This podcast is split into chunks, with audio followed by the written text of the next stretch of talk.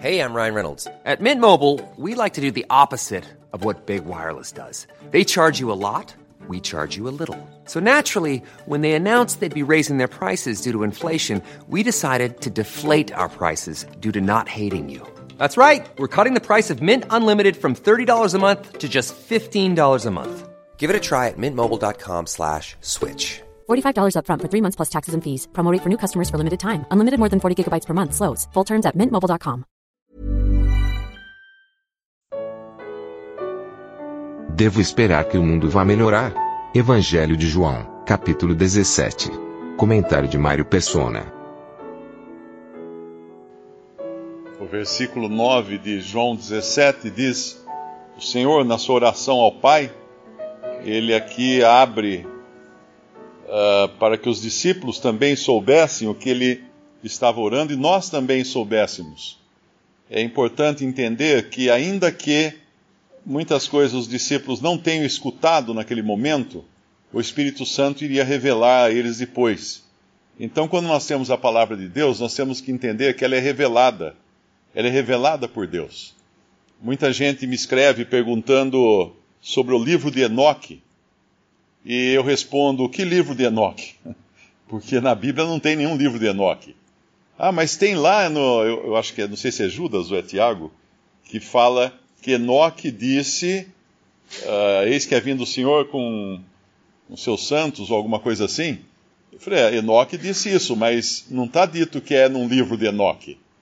Porque Enoque disse, o Espírito Santo revelou ao, aos apóstolos e profetas do Novo Testamento, e eles mencionam isso. Então, essa oração do Senhor, uh, independente se os discípulos estavam ou não ouvindo, ela é a oração que o Senhor faz ao Pai. E é um privilégio nós podemos escutar essa oração. Tem um outro episódio quando o Senhor Jesus vai, vai orar no monte e os discípulos fi, ficam dormindo, porque é um sono muito pesado, eles ficam dormindo. E lá o Senhor Jesus ora no monte e uh, gotas de suor, como gotas de sangue, caem do seu rosto ele está em aflição. E tudo isso nós sabemos por quê? Porque nós lemos no Evangelho eu creio que é Lucas, né, que ele dá essas, essa descrição. Nós lemos nos evangelhos isso. Mas os discípulos estavam dormindo? Estavam dormindo. Quem então viu acontecer isso? o Senhor contou depois, a, o Espírito Santo de Deus, quando inspirou os discípulos, anos mais tarde, para escrever os evangelhos, ele revelou esses detalhes de coisas que aconteceram por trás dos bastidores, como até os sentimentos do Senhor.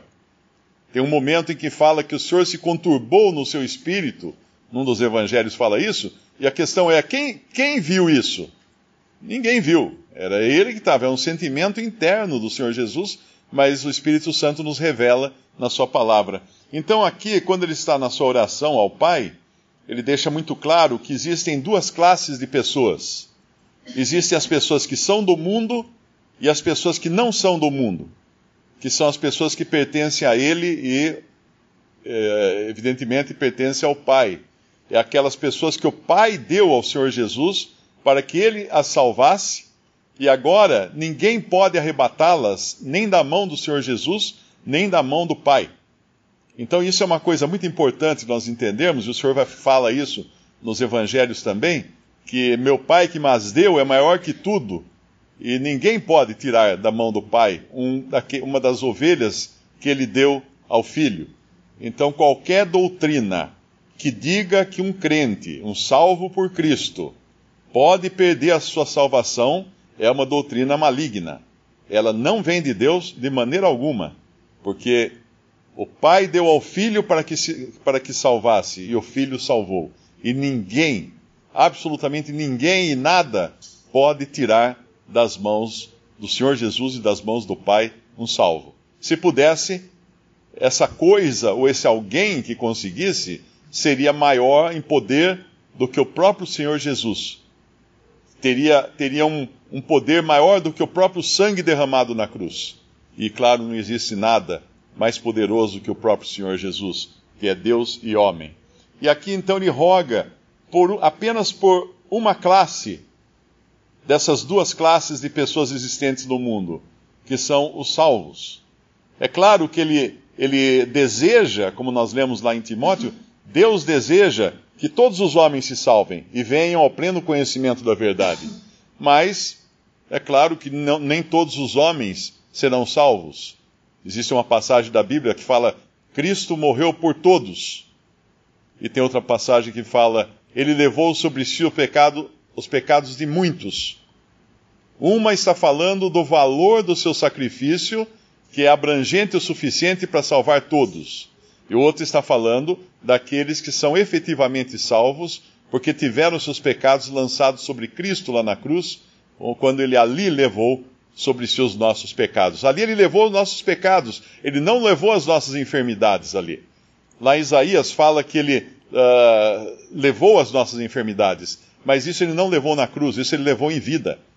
Porque isso é explicado em Mateus, quando diz que ele curou uma multidão, ele curou as pessoas, e aí cita Isaías, porque as enfermidades deles levou sobre si, como, como fala o profeta Isaías. Então essas questões são muito importantes de entender, porque a religião hoje misturou tudo de tal maneira que tem gente que fala que Cristo levou as enfermidades na cruz, então você não fica mais doente. Se você ficar doente é porque você não tem fé, então você não crê realmente. Isso é uma bobagem muito grande. Ele levou os nossos pecados na cruz. E as enfermidades, nós vamos continuar com elas porque o nosso corpo ainda não está ressuscitado. Isso não tem como a gente resolver isso antes do arrebatamento ou da ressurreição dos mortos. Então aqui ele roga agora por uma das classes do mundo, enquanto ele deixa, deixa o mundo, ele não roga pelo mundo todo. Ele não roga pela paz mundial, ele não roga pela solução dos problemas do mundo, ele não roga por prosperidade para esse mundo, nada disso. Quando ele vier para reinar, ele vai transformar o mundo para reinar sobre Israel e as nações, os gentios que o receberem durante a grande tribulação, que tiverem dado guarida aos judeus durante a grande tribulação. Aí ele vai reinar sobre esses. Nesse momento, a igreja já estará, uh, pelo menos há sete anos, no céu, desfrutando uh, da presença de Cristo como a noiva de Cristo, que é tirada antes da, da grande tribulação. É tirada da terra para estar com Cristo, com o noivo no céu. E essa tirada, essa igreja tirada, é a igreja toda, a igreja, todos os salvos por Cristo. Hoje é muito comum falar assim, mas que igreja que é tirada? Só tem um corpo de Cristo, não tem dois. Ah, mas só vão subir os mais fiéis. Ué, que noivo viria buscar a noiva e aceitaria levar só metade dela? Nenhum noivo de sã consciência ia tirar uma parte da noiva e falar para outra parte, fica aí, sofrendo aí, que depois eu venho te buscar. De jeito nenhum. Então ele levará a igreja, os salvos, a terra continuará aqui com todas as pessoas na terra, alguns serão, alguns serão salvos, o remanescente de judeus que irá se converter nesse período será salvo, pregará o evangelho do reino também a gentios que darão guarida a eles, e então esses entrarão no reino milenial de Cristo na terra, o reino de Cristo de mil anos na terra. Aí sim a terra será transformada pelo próprio Senhor para abrigar toda essa população já bastante desfalcada, né, com as guerras que acontecerão na época, mas nem toda a Terra será restaurada. Muitas áreas do planeta ficarão inóspitas.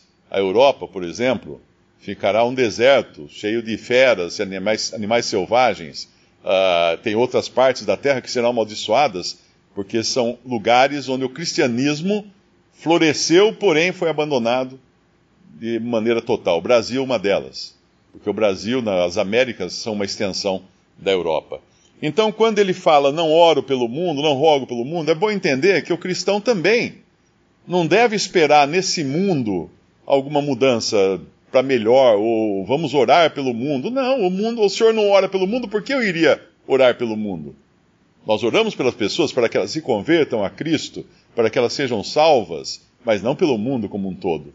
E tem, e tem também uma questão importante, porque é muito confuso isso na cristandade, que acredita que nós precisamos preparar, pregar o evangelho por todo mundo, para preparar o mundo para a vinda de Jesus. Ora, fazem dois mil anos que estão tentando fazer isso e não preparou nada. Pelo jeito, a coisa está indo bem mal, essa, essa tarefa, porque o mundo nunca esteve tão ruim quanto hoje. Nós vemos guerra em todo lugar, fome, pestilência, pessoas se matando. E eh, não está acontecendo. Não está acontecendo essa preparação. Porque o homem não é capaz de preparar nada, o homem só é capaz de entornar o caldo até o próprio testemunho da igreja, que deveria testemunhar de Cristo na terra, também foi, foi caiu, em, caiu em descrédito. Hoje você fala que é um crente em Cristo, uh, vão, vão olhar para você com aquele olhar assim, bom, se, se aí, será, será que ele é o, o, o, o esperto que pede dinheiro ou o otário que dá o dinheiro? Essas são as duas classes que eles vão enquadrar você quando você fala que é crente em Cristo. Porque o testemunho da igreja no, na cristandade no mundo uh, está arruinado. Nós só esperamos agora, não a melhoria do mundo, esperamos a vinda do Senhor para nos buscar. E aqui então, quando ele roga, uh, ele está rogando por aqueles que são dele, mas uma outra coisa importante aqui que ele vai falar mais adiante, ele fala: uh, Deles a tua palavra, versículo 14, e o mundo os odiou porque não são do mundo, assim como eu não sou do mundo. Não peço que os tires do mundo, mas que os livres do mal. Não são do mundo, ele repete. Como eu do mundo não sou, santifica-os na verdade. A tua palavra é a verdade. Assim como tu me enviaste ao mundo, também eu os enviei ao mundo. Cristo foi enviado do céu à terra para dar um testemunho do Pai. Ele sai da terra, volta para o céu, e quem ele envia agora? Os seus, os salvos para testemunhar aqui na terra. Enquanto, enquanto nós aqui estamos na terra por Cristo, Ele está no céu por nós, porque temos agora um advogado diante do Pai, Cristo Jesus.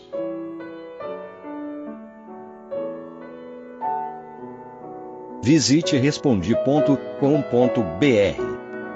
Visite também 3minutos.net.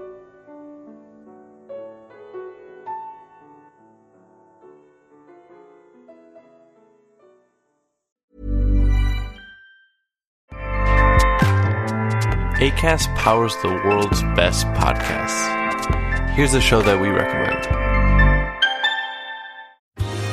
Are you a reality TV junkie? Do you ever think, dang, I wish I had someone to talk to about all the trash TV that I watch? Well, look no further, garbage lover, because Reality Gaze is a podcast for you. Hello, I'm Maddie. And I'm Poodle, and we're the Reality Gaze. We talk about all your favorite unscripted shows like The Golden Bachelor, Love is Blind, and TLC's big, messy behemoth, 90 Day Fiancé. And if you're driving to work, folding laundry, or just pretending to listen to your husband talk about sports, just put on the pod, and you've instantly got two gay besties spilling all the tea and reading these people for filth. So come at us, y'all. Find Reality Gaze wherever you listen to podcasts.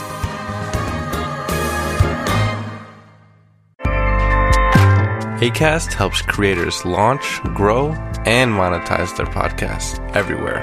ACAST.com.